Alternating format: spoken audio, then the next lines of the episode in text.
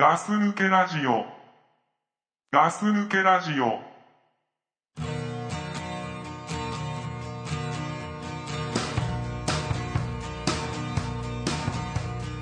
Sometimes I can't help but thinking that I will rip out of my seams and my eyes eventually fall out of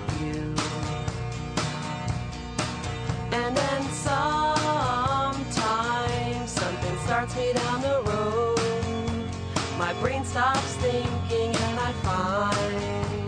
a little bit more control. えー、と今回の、えーザックのゲーム昨今はですね、えーゲームのことだけ、えー一人で延々とダラダラ喋って収録したいと思ってますはいいつものガス抜けラジオとちょっと風味が、えー違うので、えーゲームの好きな方は、えーちょっと聞いてもらいたいと、えーゲームのあまり意味がわからない方は、えずっとゲームのこと喋ってんなこの人と思いながら、えちょっと、え聞くのもいいんじゃないかなと思います、え今日はですね、あのいつもと違って機械も、え収録する機会も、えー今体調が持ってるんで今日は、えー手元にないということで、えー iPhone で撮ってます。音声もどうだろう。あんまりちょっと良くないかもしれないんですけれど。はい。あのー今日はそんな感じでやっていきたいと思いますんで、えー皆さんよろしくお願いします。ガス抜けラジオ。はい。ガス抜けラジオの時間です、えーザックです、えー今日はですね、えー私一人で、えーポッドキャストをお送りしたいと思ってます。えー一人でやるのはですね2回目となります、えーなぜ一人かと言いますと、えー私がですね、あのーゲームがいま、未だに、えー好きでして、えーなかなかゲームの話をするチャンスがですね、えーガス抜けラジオ内でないですね。はい。でまあ好きなゲームを紹介するのに、えー一人で話した方が、えーガス抜けラジオの他の3人が、えー助かるんじゃないかということでですね、えー一人でお送りすることにしました、えーガス抜けラジオのウェブサイトでですね、えーたまに、えー日記を書いたりしているんですがそこで、えーザックのゲーム昨今ということで、えータイトルをつけて日記を書いて、えー今やってるゲーム、え好きなゲームを紹介しているということが今まであったんですが、えそこで今回は音声も載せてやってみようかなという思いまして、えやってみることにしました、えー今回は、えーザックのゲーム昨今、えーポッドキャスト版ということで、えーやっていきたいと思いますので皆さん、えーよろしくお願いします。ガス抜けラジオ。えー私がですねあのゲームが好きだ、えーゲーマーだなんてことをですねあのウェブサイトの方でも書いたり、えーまあ、自己紹介する時とかがあれば言っていたりはするんですが、えーゲーマーゲーマーと言って言ってもですねあの本物のゲーマーの人には怒られるんじゃないかというレベルのゲーマーなんですね。はい。えーというのはですね、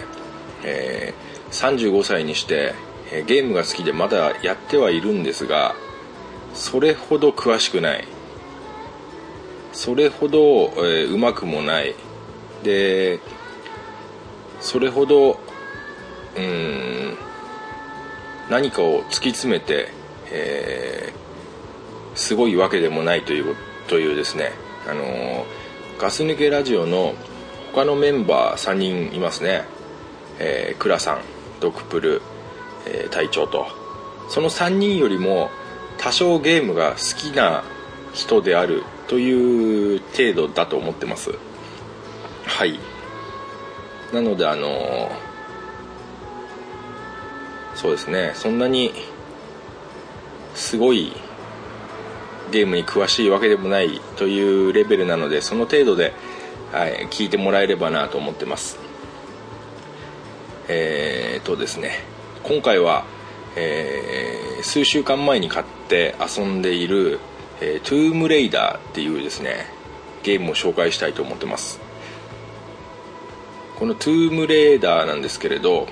えー、Steam っていうところで買ったんですね。あのー海外のゲームがたくさん買える、えー毎日チェックするようなあの何か今日セールで安いのないかな新しいのないかなっていうですね。毎日見るようなゲームのオンライン販売サイトがありまして、まあ、そこで買ってダウンロードしてあの買えるゲームが買えるんですけれど、えーパッケージっていういわゆる箱に入ったこう CD だ DVD などっていうのがないんですね説明書とか。ホームページで見て、えー面白かったらその場で買ってその場でインターネット経由でダウンロードしてパソコンに取り組めると取り込めると。それでパソコン上でゲームができると。だから本当手軽なんですよね Steam っていう、あのーサービスが、まあ、そこでよくゲームを買って安いのを買って、えーパソコンで遊んで飽きちゃ次のを買ってっていうのをまあ繰り返してるわけなんですが、えー今回はですね久しぶりにそのセールを待つ待って安くなったのを買うんじゃなくてですねあのー新作発売日に買ってやったんですね。それでこの「トゥームレイダー」というタイトル、えー新品で買って、えー発売日に手に入れて今遊んでいる真っ最中ということで「トゥームレイダー」今回紹介します。もし気に入ったらあのー YouTube などでですね動画でも見て、えー面白そうじゃんなんて思えばぜひ、あのーやってみてもらえればななんて思うんですけれど。えーとですね今現在 Steam のホームページを見るとですね49.9ドル99ドルですね、えーアメリカドル US ドルで50ドルぐらいの金額で売ってます、えー発売日が20あ2013年3月9日。この前ですね。あ3月5日。ごめんなさい。えー今日が12日なんでね、えーまあ、1週間ぐらい前に出たゲームですね、えーこのゲーム「トゥームレイダー」ですね。女の人が主人公なんですね。クラフト。クラフト。クロフト。という女ララですね。ララさんっていう、まあ、女の人が主人公でこの「トゥームレイダー」というのはシリーズで過去に何作も出てるんですね。はい。でこの「トゥームレイダー」シリーズ、えー基本的にはパズル要素がすごく強くて謎解きをしながら、えーゲームを進めていく、えーこのパズルっていうのがちょっとこうゲームをやってない人にはピンとこないとは思うんですけれどえーて言うんだろうなジグソーパズルというのとはちょっと違って、えこの箱を動かしてその高いところに何か行きたかったり取りたいものがある。でも、えージャンプじゃ届かない。だからちょっとあそこから箱を引っ張ってきてそれに乗れば届くんじゃないかっていうのをこう頭の中で考えて、えー箱をじゃあ動かそうと、まあ、そういったパズルなんですよね。遠くのものがあるから、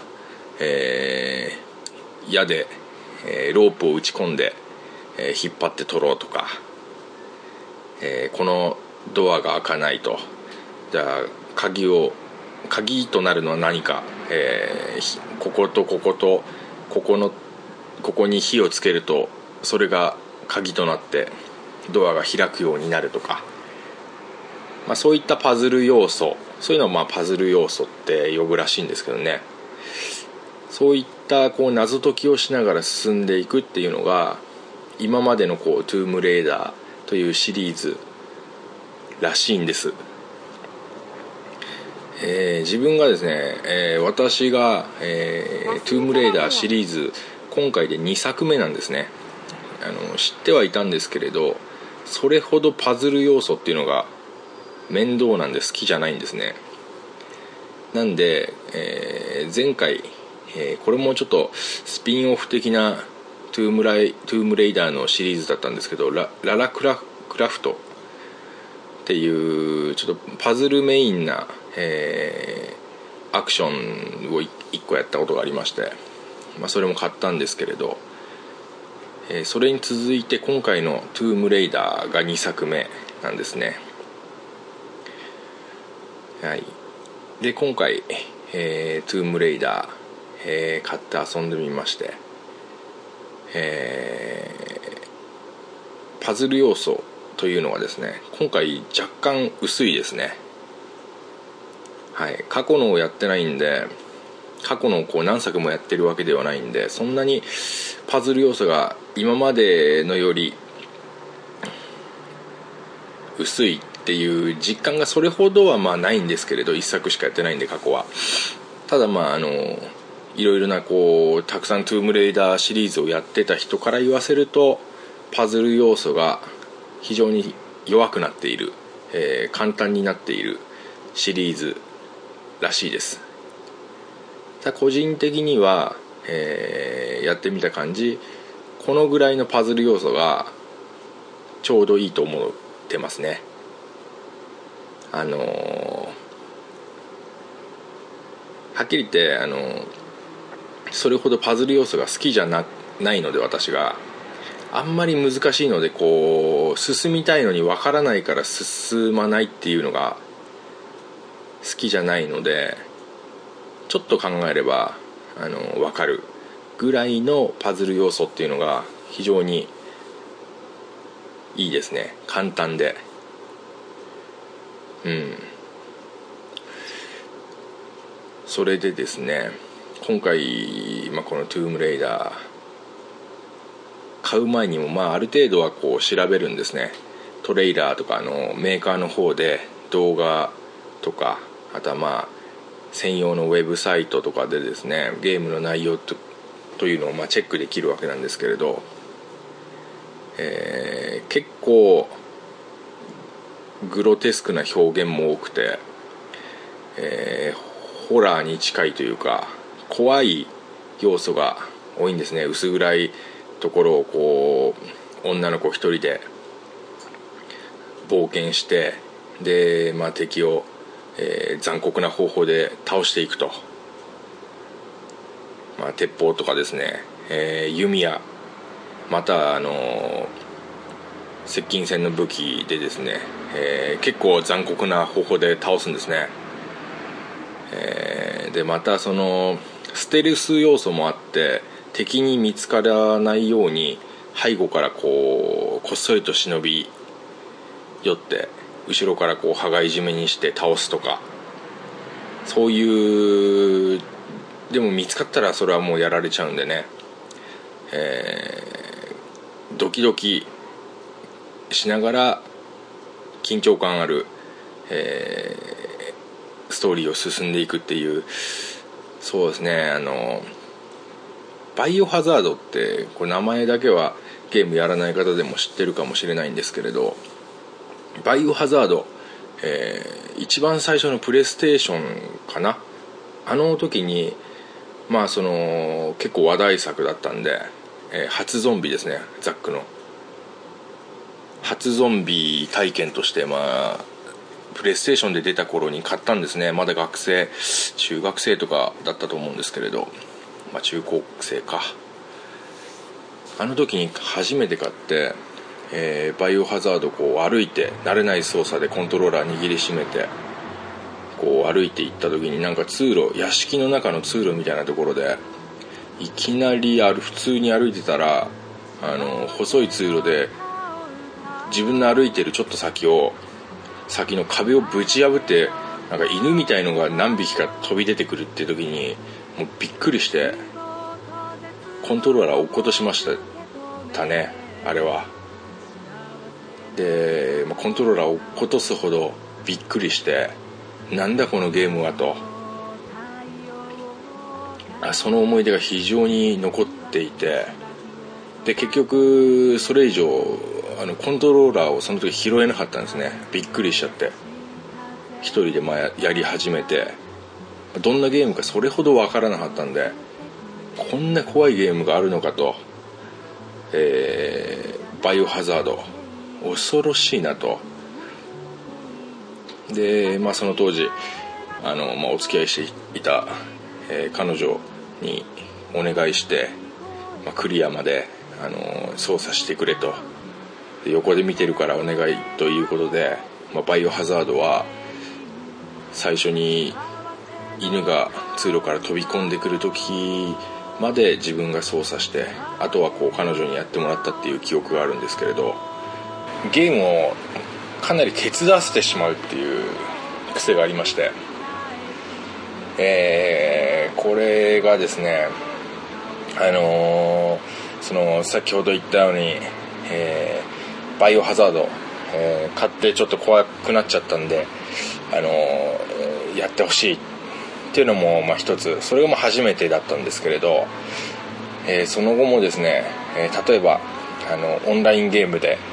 え自分が、えー人で、え戦っているとどうしても敵と戦っていると体力が減ってしまうと、えなのでちょっと、えー一キャラクターもう一人作って、えー彼女に操作方法を教えてですねあの体力が減ったらあの回復してくれないかと。そういうことを頼んでしまう癖があるんですね。で彼女もすごいもう嫌そうにやるんですよね。もう半分画面なんか見てないんですね。全然。でその度にあの回復お願いしますと。横にいる彼女に言って、もう1台のコンピューターで、えーから操作してもらって回復してもらえるという。そういうのをちょっとお願いしてしまう癖があるんですよね。あのー今思うとすごい悪い癖だったなとは思ってます。これはちょっと反省してますね。大人になって。ただあの、まあ、当時っていうのはちょっと分からなかったですね。若かったし。若かったっつってもまあ5年ぐらい前まであの、まあ、今の嫁さんにお願いしちょこちょこお願いしていたんですけれどあの今思うと悪かったなと。当時は別にあの回復ぐらいいいじゃないかと。あの一緒に楽しんでくれっていうそこまで求めてないんで回復ぐらいちょっとこのボタンを押すだけだからあのいいじゃないかと。なんかそういうちょっとところありましたね。うんあの時のことをねあの今思い出すとちょっと恥ずかしいですね。うんなんでそういうことを頼んでたんだろうっていう。うんでオンラインゲームでまあよくそれやってたんですけれどあのオンラインゲームって人とつながって遊ぶんですよね。でいろんな人と出会うんで、えー僕と,、えー、と今、まあ、嫁さんですね。嫁さんがこういつも一緒にパーティーを組んでいると。そうするとやっぱそれを気にかけてくれる人っていうのは結構いてあいつも一緒ですね。とかってこうゲーム内のチャットとかでこう話しかけてくるんですよね。でもそれをこう自分の嫁さんだっていうには言えなかったんですね。なんか恥ずかしくて。だからといってその嫁さんも別にゲーム内であのー精力的に動いてるわけでもないんでいやいや付き合ってくれてるだけなんであの何か話しかけられてもその返事もしないわけなんですよ。基本的には、まあ、後々ある程度はこうチャットで打ってくれるようにはなったんですけれどなかなかあのそうやって人にこういつも2人でやってますね的なことを言われたり「こんにちは」って言われたりした時にあのその嫁さんの存在を隠すのになんかこう頑張ったっていう思い出がありますね。うんな何なんだろうなあの時は。なんで隠しちゃっったんだろうな。嫁さんですって言えばまあ一番話は済んだんだと思うんですけど嫁さんでもなくいつも回復をしてくっついてる人っていうのをなんか変に隠すために余計難しくなったりややこしくなったりまたはそのただ回復してくれてる人を欲しがったりする人がいてなんかちょっと難しくなったことが何回かありましたね。うん。でその時に一緒に隊長も覚えてないかもしれないんですけどガス抜けラジオの隊長も一緒にオンラインゲームをやったことがあってだその時だから3人でやったことがあるんですね何回か。僕と、えーうちの嫁とあと隊長と。で隊長にはまあ嫁だってことは言ってましたけれどうん。なんか変な感じでしたね。うん。でその時に隊長のキャラクターの名前がマックスっていうカタカナでマックスっていう名前だったんですね。うん。あの当時だからうちでは自分と嫁がいて、まあ、遠く離れた隊長の家では隊長がやっていると。ただこっちはあのゲーム内以外でも話せますんで。うん。あの隊長なんでマックスって名前にしたんだろうねっていうことを何度も嫁と話しましたね。マックスはねえんじゃねえかとか。うん。特にうちの嫁は気にしてましたね。なんでマックスなのか。マックスっていうのはいかがなものかと。うん。まあ体調がだからマックスだったっていうのは今でもうちの嫁の中で根強く残ってるんですね。はい、まあ、そんな思い出がありますね。ス抜けラジオ。えーそれからバイオハザードシリーズっていうのは一回も買ってないですね。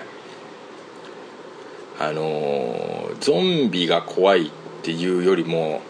びっくりするのが嫌なんですねあの何にもないこうシーンとした中で急にこうガシャーンとかわーっつって出てこられるのがもう本当にダメでで例えばゾンビゲームじゃなくても、えー FPS っていうあの、また戦争みたいな戦いのゲームがあるんですけどねあの鉄砲持って、えーみんなでバンバン撃ちまくるとかああいうのでも、えー曲がり角とかがあるとですねあの敵とこう曲がり角で鉢合わせした時とかっていうのはやっぱりびっくりしてコントローラー落っことしちゃうんですよね。でマウスとキーボードで、まあ、やってればマウスをこうびっくりして離しちゃいますしとにかくちょっとオーバーなんですね驚き方が自分の場合。ブルってなっちゃうんでね。だからまあ結構そういうびっくりゲーム。まあでも大体そういうのはホラー色が強いゲームが多いんですけれどびっくりゲームに関しては初代、えーバイオハザードから、えー今回の「トゥームレイダー」が、まあ、ほぼ2作目と言ってもいいぐらい自分の中では買わないジャンルなんですが今回は買ってみました「トゥームレイダー」はい。えー、まあやってない人にやってない人にまあストーリーとかこうばらしちゃうのもあれなんですけれどえーなんていうんですかねこのララっていう女の子が主人公なんですがあのチームで、えー船に乗ってこういろいろなものを研究しているまあ子なんですがその子はこう、まあ、その船ごとですねあのなん船がこう沈没っていうかなんか嵐かなんかに巻き込まれて、えー変な島に流れ着いてしまうんですね。でみんな船から流れあ投げ出されてで、まあ、バラバラになって島に流れ着くとどうにか。で一人ぼっちのララっていう女の子が、えーここからどう、みんなと合流して、えー島を出ていくかというゲームになるんですがこのララという女の子が、えーただのこう研究研究家なのかな、えーそういう子でしてあの戦闘のプロでもないんですね。だからソルジャーじゃない。普通のまあ一般の女の子だというストーリーで、えー過去の「トゥームレイダー」シリーズがもう、えー冒険家という設定で始まってるのに対して今回のストーリーがララの初めての冒険というせ時代時間の、えーストーリーなんですよね、えー一番最初。だから今までの「トゥームレイダー」シリーズの、えー原点というか、えー一番なぜララはああいう、えー冒険家になったのか初めてのララの冒険っていうのはどんなだったのかっていうのが今作の、えーストーリーらしいんですが、えーもう本当に、え冒険家でもないただの女の子が、え船で、え流れ着いた島でどう生き抜いていくか、えサバイバルしていくかというのが今回描かれているゲームなんですけれどまあ今回もかなり怖いですね、えーこういうゲームに慣れている人っていうのはこんなのへっちゃらなんでしょうが自分の場合はもう非常に怖いですね。まず、えー出だしでですね船で島に流れ着く、えーそこでこうやっと、えー浜で浜辺で立ち上がってここはどこなのっていうところから始まるんですがいきなりそこで、えー何者かに襲われます。背後から。そして気づくと、えー変な薄暗い洞窟の中で、えー逆さ吊りにあの足を縛られて体がこうぐるぐるにあのロープで縛られていると。もうこの時点で意味が分かんないですね。もう僕はもうもうこの時点でもう怖かったですね。意味が分からないと。この島は何なんだと。もう怖いからもう本当はやりたくないですね。はい。もう本当はやめたい。でもまあまあ買ってしまったしやりやらないとまあもったいないしっていうのもありますから、まあとりあえずそういう逆さ吊りの状態から始まるんですが。でここでですねあの体をこうどんどん揺らしていくと松明の炎かなんかにこう自分の体をこう揺らして逆さ吊りのままロープを揺らしてえー松明の炎に、えーぶつかると。ここまあもうパズル要素ですね。最初に話した。ちょっと遠くに炎松明の炎があると。自分は逆さ吊りでロープでぐるぐるに縛られてて手も動かせない。だから体をこう揺すってえー松明の炎に、えー自分を当てると。めちゃくちゃ怖いですねもう。もう命がけですよね。で体の体に松明の炎が、えー火がついて、えー体の周りのロープがロープとは布切れみたいなのが一緒についてるんでそれが燃えて、え下にこう落っこちるんですよね。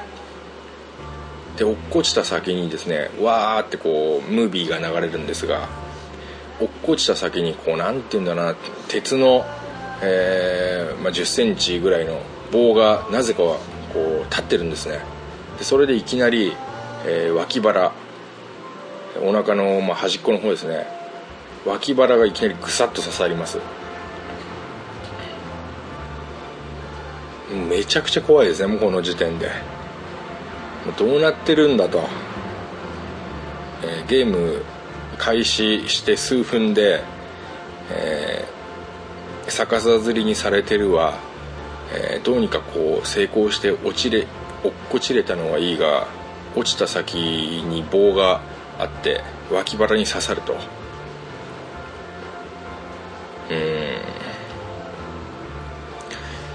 でですねその脇腹に刺さったのを自分の手で抜くんですね。でその時にまああの自分があの XBOX 360コントローラーっていうのをパソコンにつなげてやってるんですが、えー X ボタンを連打しろと。画面に出るんですね。X のマークが出て。で脇腹に刺さった棒を抜くために X をもう連打するんですね。連打しましたね。バチバチ連打して。でどうにか抜けたらもうまたそれがもうグロいんですよね。なんて言うんだろうな。もうなんかもうゲームに入り込んじゃうんでね。自分もやってる間は。なんか自分もなんかちょっと痛いんですよね。痛い気がするんですよね。で X 連打しながらあーなんか怖えなと思いながら X 連打して。で自分で抜いて。ララすごいんですよね。もうそんな状態なのにこう結構まだ前向きで、まあ、とりあえず逃げなきゃと。でそのまま脇腹に棒が鉄の棒が刺さってそれを自分で引き抜いてそれでも歩いてこう逃げるんですね。で、まあ、薄暗い洞窟の中にいるんで狭い洞窟ですね、えーかがんでやっと入れるようなところをこう入って入っていったりあとはもう首まで、えー地下水ですか、えー水があるところをザップンと入っていって、えー松明片手に入っていって、えー道なき道を進んだり。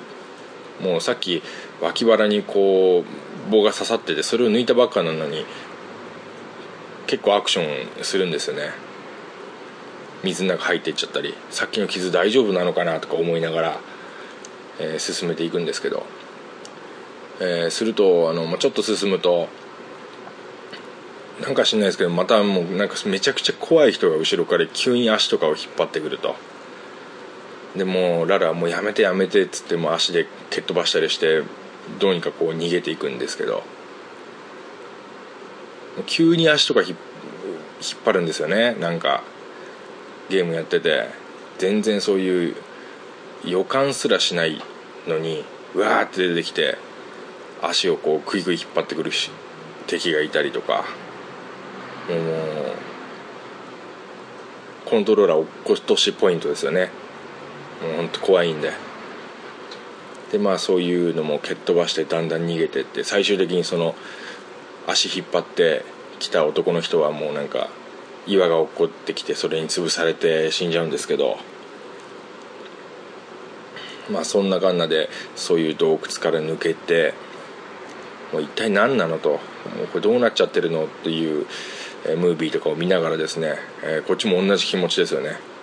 もう何なんだとこの島はと。そこでねあの思い出すのがあの海外ドラマの「ロスト」っていうのに自分すごいハマりまして、えシーズン6シーズンとかかな。あの全部海外ドラマ見たんですけれどその「ロスト」も飛行機がストーリーがですね飛行機が、えー墜落してで墜落して生き残った人たちが、えーとある島で、えーどんなサバイバル生活をして、え問題をクリアしていってどう脱出するかっていうストーリーなんですけどそれに本当なんかかぶりましたね。今回の「トゥームレーダーは」で今回は、えーこのララが、えー船に乗ってきたチームたちと一緒に、えー流れ着いた島っていうのがまたこうおかしいカルト集団たちがこう住み着いてるんですね。でまあそのちょっとこう狂った人たちが島をこう支配しているんですが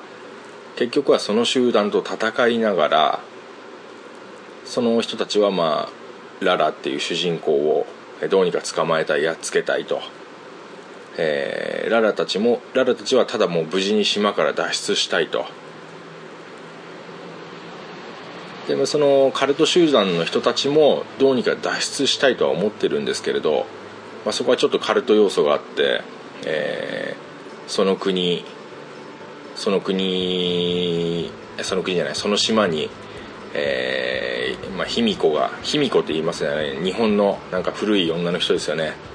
その卑弥呼のことを信じててなんかそれをこう卑弥呼を蘇らせるとかなんかなんかすれば島から出れるって思ってるのがカルト集団で、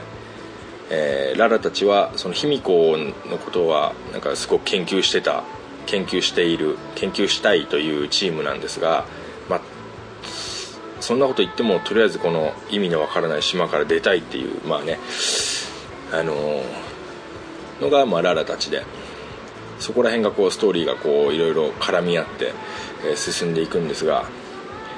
えーララがまあそんな感じでスタートし始めるんですがうーんなんですかね女の人ってこうなのかなって、えー思わなくもないんですけれど目の前にこう危機迫ることがあってもキャーって言いながらもう一体何なのって言いながらもうどんどん強くなっていくんですねゲーム内で。もう何なの怖いもう助けてって言いながらも目の前の敵をもう手で持ってるピッケルで殴り倒したりですね、えー背後から忍び込ん忍び寄って、えー弓矢を使って羽交い締めにしてそのまま、えー首をポキッとやったりするんですね。あとは気づかれてないうちに相手の見張りがこう23人いても弓矢で、えー頭を狙い撃ちにして平然と相手を倒してしまうララ。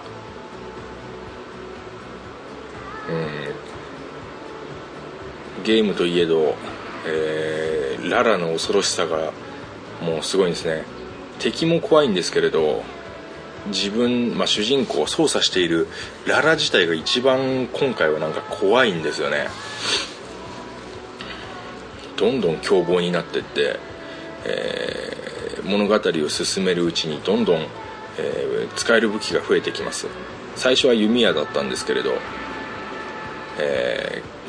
拳銃ですねピストル、えーあとアサルトライフル機関銃みたいなやつですね。大きめの。でそこから、えーショットガン。だからグレネードみたいな爆爆発物。もうどんどんそういう重火器をララが使って敵を倒していくんですね。でしかもそこら辺に落っこってる、えーパーツを使ってどんどん武器を改造していって強くさせてしまうと。で敵の陣地に潜り込んで敵をもうどんどんどんどんステルスして倒し、えー見つかったらもう銃撃戦して倒し、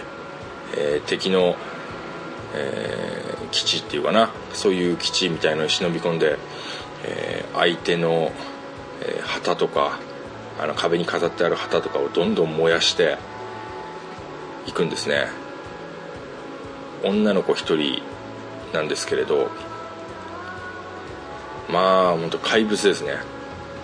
このララって子は。もうもう一対何十何百っていう戦いなんですけれどもうララが無敵ですね。ほぼ。どんな高いところから落っこっても大体助かりますし。まあもう気に入らないのはもうバンバン倒していきますねララは。でこのラナララの、えー成長も感じられる。なぜララはここまで、えー人になれるのか、えーなぜここまでララは、えー強いのかそんなのが、えー今回の作品で、えーわかるんじゃないかと思います、えーまあ、ちょっと話は戻りますが、えー今回の「トゥームレーダー」マウスとキーボードでパソコンゲームっていうのはまあ通常やっているんですが、えー今回はあの XBOX360 コントローラーを、まあ、最近買いましてそれをパソコンにつなげてやってるってさっき言ったんですけど、あのー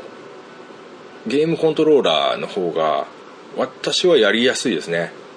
ジャンプとかいろんなこう操作があるんですけれどゲームパッドコントローラーで非常に相性がいいゲームだと思います。で一回、えーコントローラーでやっちゃうとやっぱ楽ですね。ゲーム自体をコントローラーでできるっていうのが、えー椅子座ってやってるんですけれど、まあ、リクライニングで背もたれにがっつりあの横に倒してですねあの半分寝たような姿勢で椅子の上でできますね。うん。マウスとキーボードで、えーゲームをするっていうと結構あのだから仕事してる、まあ、普通にパソコンを使ってる人のスタイルでゲームを今今までずっとやってたんですけれど、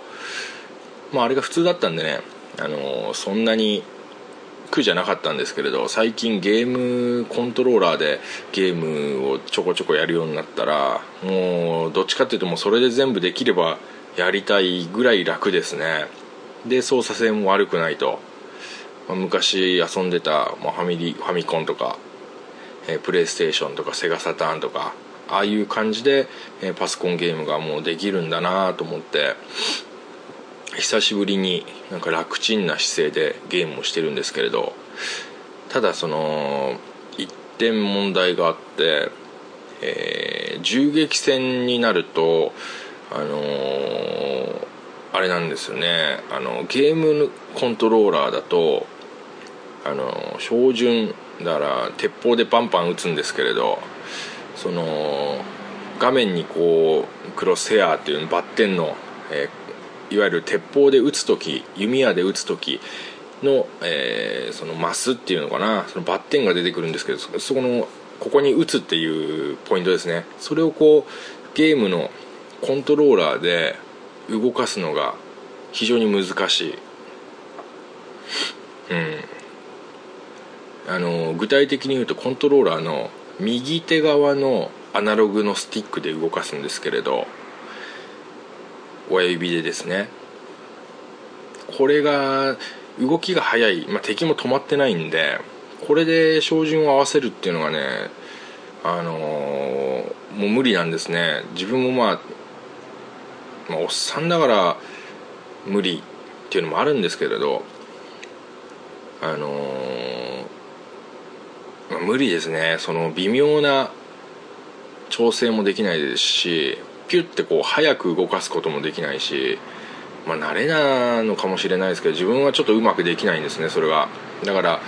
敵がこう数数人以上複数いる時はマウスとキーボードに切り替えてやってるんですけど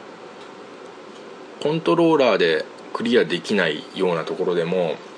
マウスとキーボードに切り替えるともうなんてことないですね。なんてことないく一瞬で今まで5回も6回も、えーやられちゃってゲームオーバーになってたのにマウスとキーボードに変えるとああなんてことないなっていうそんぐらいの印象でクリアできますね。だから銃撃戦だけは、えーマウスとキーボードで切り替えた後は、えー XBOX360 コントローラーで操作してます。まあでも本当楽ですね。ゲームがコントローラーでできるっていうのは。でトゥームレイダー、えーこのララさんがですね、あのーサバイバル的な、あのー運動能力が本当高いんで壁とかもガシガシ登ります。で、まあ、最初から登れるわけではないんですけれどピッケルっていうのかななんかちっちゃいこう山登る時にガシガシってやるような手に持ってる、あのーちっちゃい斧みたいなやつなんですけどああいうのを手に入れたりすると壁もロッククライミングできますし、えーちょっとした段差なら飛び越えちゃいますし、えー高いところもどんどん登れますし本当にアクション要素が非常に強くて動かしてるだけでも楽しいですね。うん。楽しいです。でいろんな武器駆使して、えー敵も倒せるし動物も結構あの島なんでいろんな動物がいるんですよ。あの鳥もいますし、えー鹿とかイノシシとかもいるんですけどそういうのもこう借りつつ、えー行くんですよね。進んでいくと。ただあの今回あのお結構ゲーム発売前に、えーサバイバル要素と、えーオープンワールドであるってことが結構宣伝中にえー使われた言葉らしいんですが、えーオープンワールドってこう何かっつうと自分もそんなに詳しくないんですけれど、えーまあ、詳しい人にならわかるけれどあれですねあのスカイリムみたいなっていうと一番早いとは思うんですがあのーこっち行けこっち行け、えーそこから先は見えない壁で行けないよっていうような感じじゃなくてもうこの世界このマップ、えーどこでも好きなように自由自在に歩けるよと、えー箱庭なんていう例え方もちょこちょこ見るんですけれど、えーもうこの広いこの世界を自由にな場所に行って自由に自分で、えー冒険しなさいっていうようなのを、まあ、オープンワールドとかって言ったりするんですけれどそういう自由性はないんですねこのトゥームレーダーには、えあくまでも小さいエリアのマップを一本道に進んでいく、まあ、ある程度、えー狭いマップがこう点々といろんなところにあってそのマップ間の移動でファストトラベルでファストトラベルっていうのはこう一瞬でルーラーみたいなドラクエでいうとルーラーですよね。あの行ったり来たりできると、まあ、その程度のものですね。だからオープンワールドっていう言葉はあまり適さないんじゃないかなと個人的には思いますね。うん。ただあの自分はオープンワールドのゲームってあんま好きじゃないんで過去にあの「ファークライ3」っていうのをちょっと数ヶ月前にやったんですけれど「ファークライ3」っていうのもこう自分にはちょっと合わなかったですし、えースカイリムも合わなかったんですね。好きなところにこう自由自在に行っていいよって言われちゃうとなんですかね想像力がもう自分には欠けてるのか、えー自分でこう何かを見つけるのが下手なのか好きなことやっていいって言われちゃうとゲームの中で言われちゃうと困っちゃうんですね。じゃあ何もしなくてもいいのかみたいな。常にこう目的が与えられていた方が自分はまあゲームとしては好きで、えそこをまあ一本道すぎるっていうまあ昔のゲームなんて一本道ゲームしかないとは思うんですが一本道要素みたいなのがやっぱ自分はある程度しっくりきてるんであんまりオープンワールドじゃなかった今回の「トゥームレーダー」は非常にいいです。うんストーリーがもう決まっていて行くべきところが決まっていてやるべきことが決まっていて、えー映画を見るような感覚でストーリーを進めていくと。うん。下手にオープンワールドで自由に移動していいよっていうよりは、えー僕は好きでした。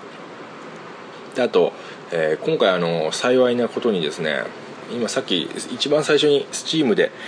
えー Steam というサイトでこのゲーム「トゥームレイダー売ってますよって言ったんですけれどあの自分の場合、まあ、ちょっとなんかいろいろ手違いがあったらしいんですけどあの販売する側に、えなぜかあの英語版なんですけど日本語が入ってまして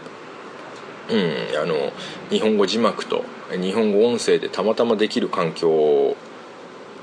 で遊べているんで物語とかもねよく 理解してできてます。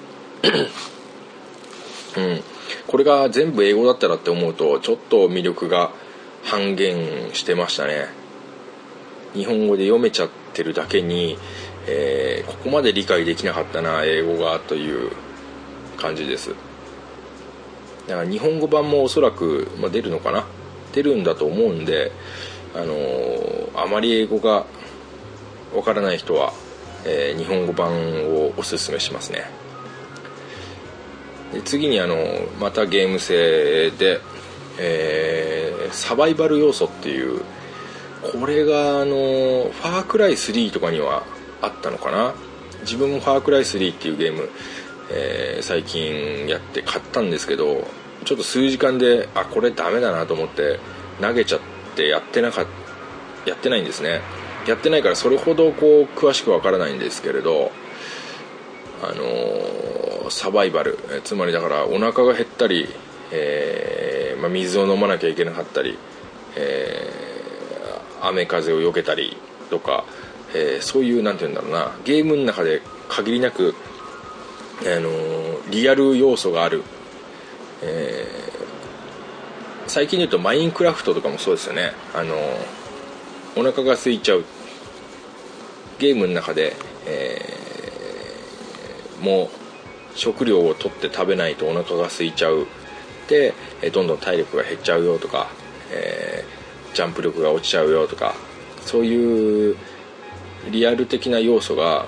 えー今回の「トゥームレーダー」の発売前の、えー予告の情報でもなんかありそうな感じだったんですよね。ただ、えー今回の「トゥームレーダー」にそれはないんですね。サバイバルリアルなサバイバル要素っていうのは、えーお腹も空かないですし、えーどんだけ傷を負ってもあ、あのー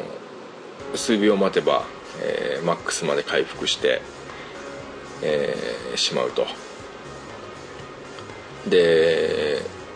この謎の島にたどり着いて島なのでさっきも言った通りいろんな動物がこうぴょんぴょんといるんですね。だからといってあの動物を狩る理由がないんですねこのゲームには。取って食べるわけでもないしその取って食べたからって、えー何かが満たされるわけでもないと。だから、まあ、動物を倒す必要がないんですね、えーお腹も減らないし、えー水も飲まなくて大丈夫だし。だからサバイバル要素に惹かれてそれを期待してた人はちょっとがっかりしちゃうんだとは思うんですけれどこれもまた、えー自分にはサバイバル要素というのがちょっと必要ないんですね。あまり好きじゃない。ゲーム内でお腹が減るとか水飲みたいとかあもうそういうのちょっともう嫌だなと思う方なんでこれもトゥームレーダー良かったです。そういう変にリアルっぽいのがない方が。なくて良かったですね。うん。だからあのーゲーマーゲーマー言ってますけれど本当にカジュアルなんですね僕は。あのー比較的簡単な方がいいし面倒くさくない方がいいしうん。であと覚えることが少ない方がいい。うん。なんか若い頃こんなのこと自分が言うと思わなかったですね。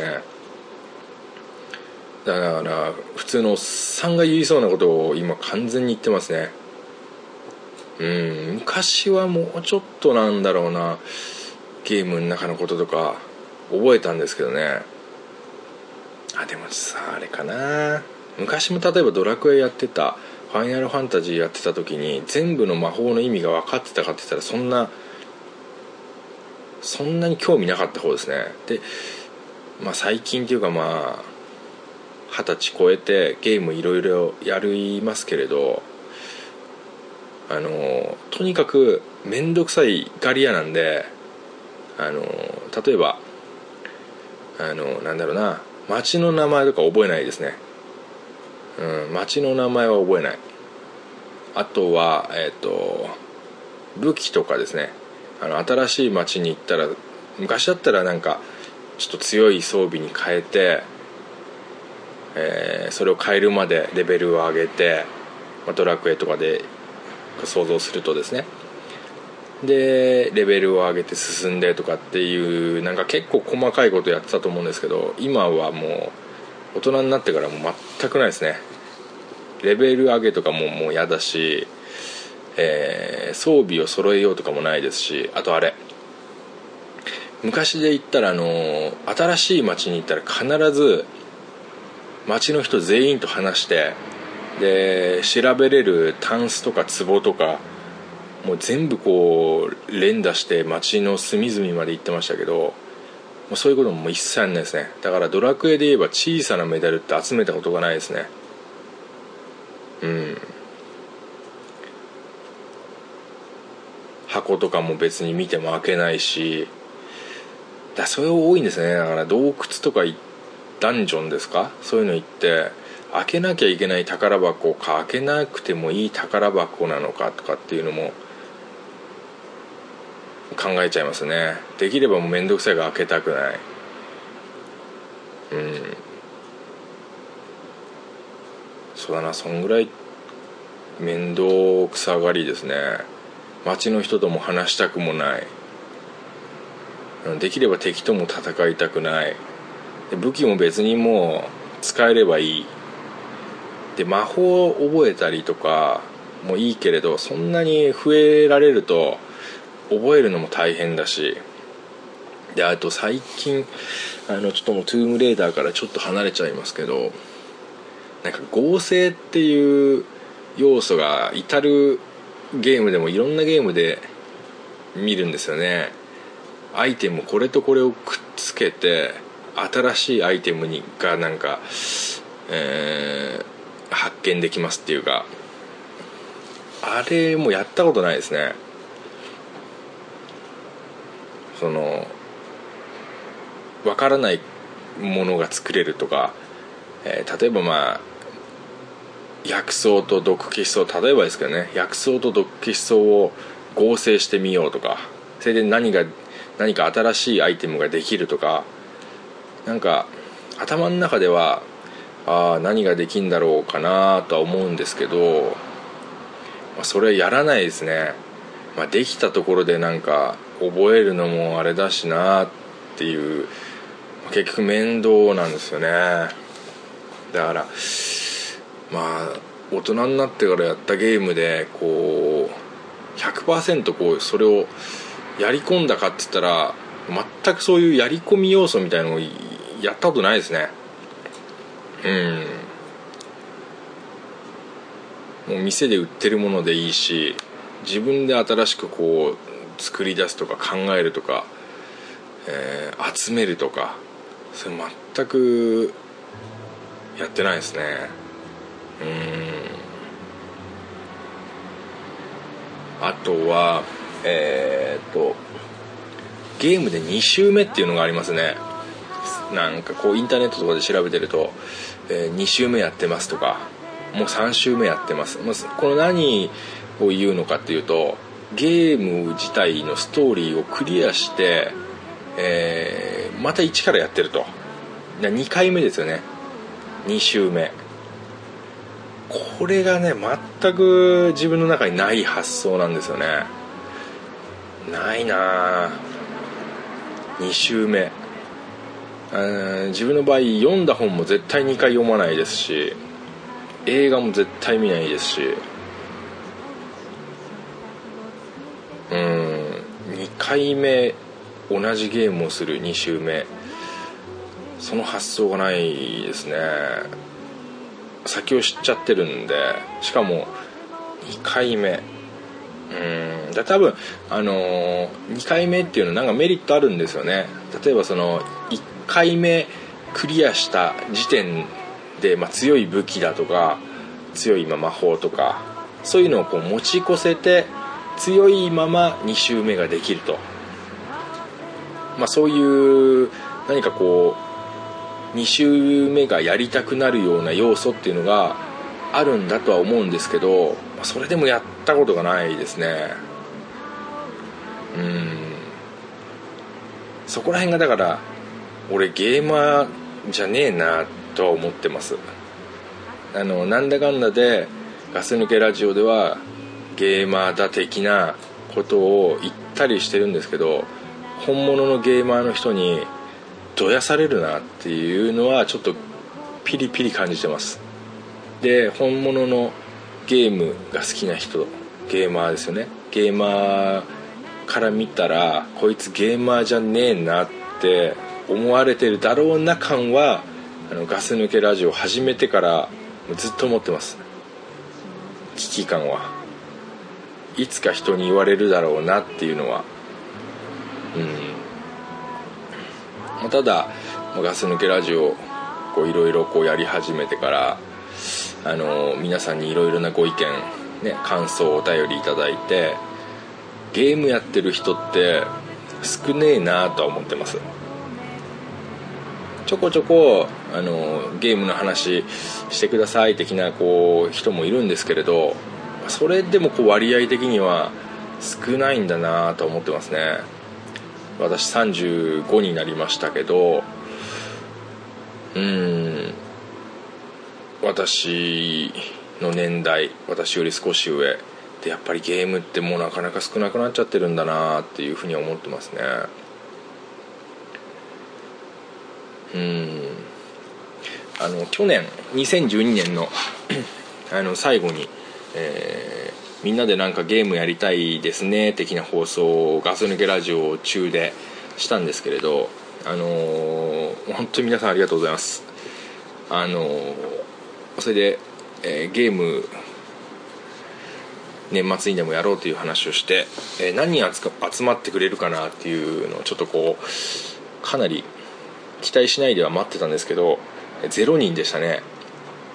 いやガス抜けラジオって本当化け物だなと思いましたね。えー、あ一人も集まんなかったなっていう結構言われましたよね。あのガス抜けラジオの他のメンバーにはね。うん、まあ、そういうこともあって、えー意外と、まあ、ガス抜けラジオ聞いてる人の中でゲームやってる人しかもその中でさらに、えーみんなでじゃあなんかゲームやろうよ的な感覚の人はあまりいないという結果になったんでまあまあまあまあまあまあとは思いましたけれど、まあ、意外と少ないんだなっていう。で自分もゲーマーゲーマー言ってるけどそれほどコアなゲーマーでもねえんだなっていうのも日々感じますし。うん。まあでも何か機会があればねあのやりたいですよね。一緒にね。とは思ってますけどね。はい。えー話変わりますけれどね。あの私また引っ越しが決まりましてえー2013年の4月に、え引っ越しをするんですけれど、えそこがまああの、マンション、まあ、集合住宅になってまして、え光回線の設備がないっていうこのなんでしょうかね。えーまあオンラインゲームが好きな僕としては非常に厳しい条件になりましていろいろ調べたんですが、えーまあ、YMAX とか、まあ、ADSL そこら辺をこう検討してみて今日明日にその契約をするんですがその光の回線の設備が整うまではおそらく ADSL になると思います。懐かしいですね ADSL うん。うん。古くはテレ放題。えーで ISDN で、えー夜の11時まで、えーパソコンの前で正座して待ち、えー11時とともに、えーオンラインにしてウルティマオンラインを楽しんだ、えーあの頃から、えー ADSL というのが始まってなんて早いんだと。電話線でこんなに早い、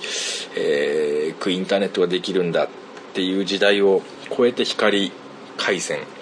で最近なんかねあのフレッツ、えー光ですか。あれもすごく安くなりましたし。そういう時代に、えー2013年という時代にですね ADSL という言葉が、えー自分の身近にまた来たのかとリバイバルするかなっていうこんなことあるんだなっていううん ADSL でこうインターネットすることになりまして来月からはあのかなり低速な回線でこう遊ばなきゃいけないなっていうのがあるんで、まあ、どれくらい出るかもねちょっとわからないんですけれど基地局から、まあ、1 5キロぐらい以内だっていうことで、まあ、結構近いんでうん、まあ、そんなに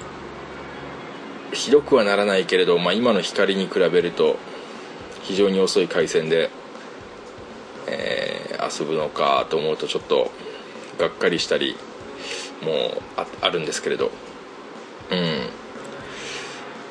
ん。でそうですね。最近はあのオンラインゲームっつっても MMO と言われるのもそれほどやってないですし、うん、FPS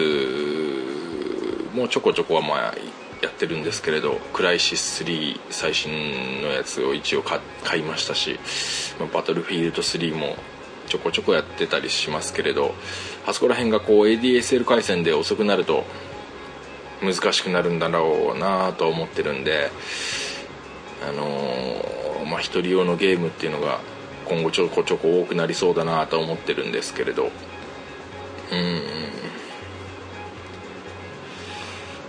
まあそんな、えーザックのゲーム昨今となりそうなんですけれど、えー今回の「トゥームレーダー」えーちょっと下手くそな紹介で本当申し訳なかったんですけれど雰囲気だけはなんとなく伝えられればなとは思って、えー収録させてもらいました、えーいつものガス抜けラジオと違って、えーザック、えー一人で、えーお送りして、えー見ましたが、えーゲームが好きで好きな人は、えーそれなりに聞いていただければ嬉しいと思います。で全然ゲームに興味ない人はちんぷんかんぷんだったと思うんですけれど、えーすいませんでした、えーまた、えーザックのゲーム昨今として、えたまに、えこうやって一人でえ音声収録もありかなとえ今なんとなく思ってます。えまたやる時もあると思うんですけれどよろしくお願いします。えーあと今週今月か、えー3月なんかこうみんなの予定が立て込んでてガス抜けラジオの4人がですね。なかなか予定が合わずに、えー番組の公開も、え数少なく、えそれほどこうお送りできていないんですがまた4月5月と、え順調にダラダラと長く今後もやっていきたいと思ってますんで、えーガス抜けラジオ、えーぼちぼちとよろしくお願いします。皆さんあのなんとなく、えー聞いてもらえればと思います。はい。それでは、えーザックのゲーム昨今、えー一人収録、えー終わりたいと思います。えー一人ですけどグッドラックどうも。